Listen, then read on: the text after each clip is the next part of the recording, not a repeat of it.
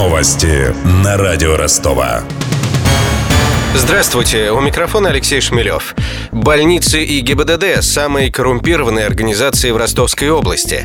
Таковы выводы исследований из ВЦИОМа. По заказу Донского правительства социологи опросили 2000 жителей региона.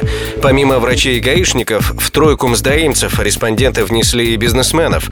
А вот наш экспресс-опрос на улицах Ростова показал, что горожане также часто встречаются со случаями взятки в местных вузах. Во всех. Медицина практически бесплатная если можно так сказать. Без денег вообще ничего не происходит. В паспортном столе и что-то с ним связано. У меня да? такое было, да. Ну или в вузах тоже. Ну, знаете, мне не приходилось давать взятки, поэтому я не могу ответить на этот вопрос, если честно. Я думаю, что в здравоохранении наиболее вот э, явно видно, что ты только можешь за деньги что-то вылечить себя. Архитектура, мэрия, наверное. В медицине и в образовании, везде. По данным сентябрьского исследования общественной организации «Чистые руки», Ростовская область на четвертом месте по количеству жалоб на взяточников. В основном ее жители были недовольны судебной системой, полицией и прокуратурой.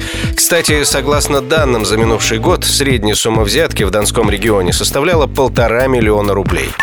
Ростовчане присоединились к вокальному флешмобу, который минувшей осенью охватил Украину и Россию. Накануне вечером около 10 человек собрались в центре главного автовокзала и спели хором «Мы пойдем с конем» группы Любе. Видео флешмоба появилось в интернете. Мы с конем,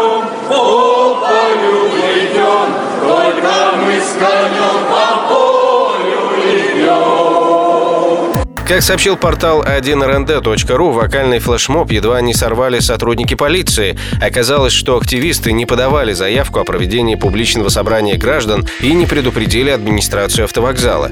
Завершить песню удалось лишь после продолжительных переговоров с полицией. Напомним, первыми исполнять на вокзалах советские и российские хиты начали жители Запорожья.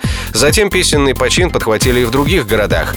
Вот как, например, харьковчане исполнили в ноябре ретро-шлягер «Старый клен».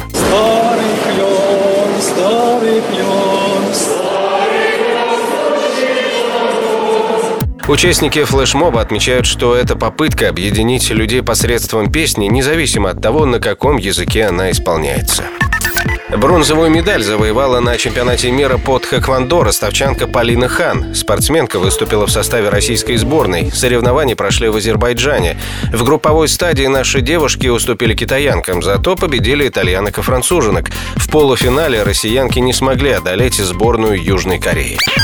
У меня вся информация к этому часу. У микрофона Алексей Шмелев. Над выпуском работали Денис Малышев, Ксения Золотарева, Мария Погребняк и Александр Попов. До встречи через час. Новости на радио Ростова.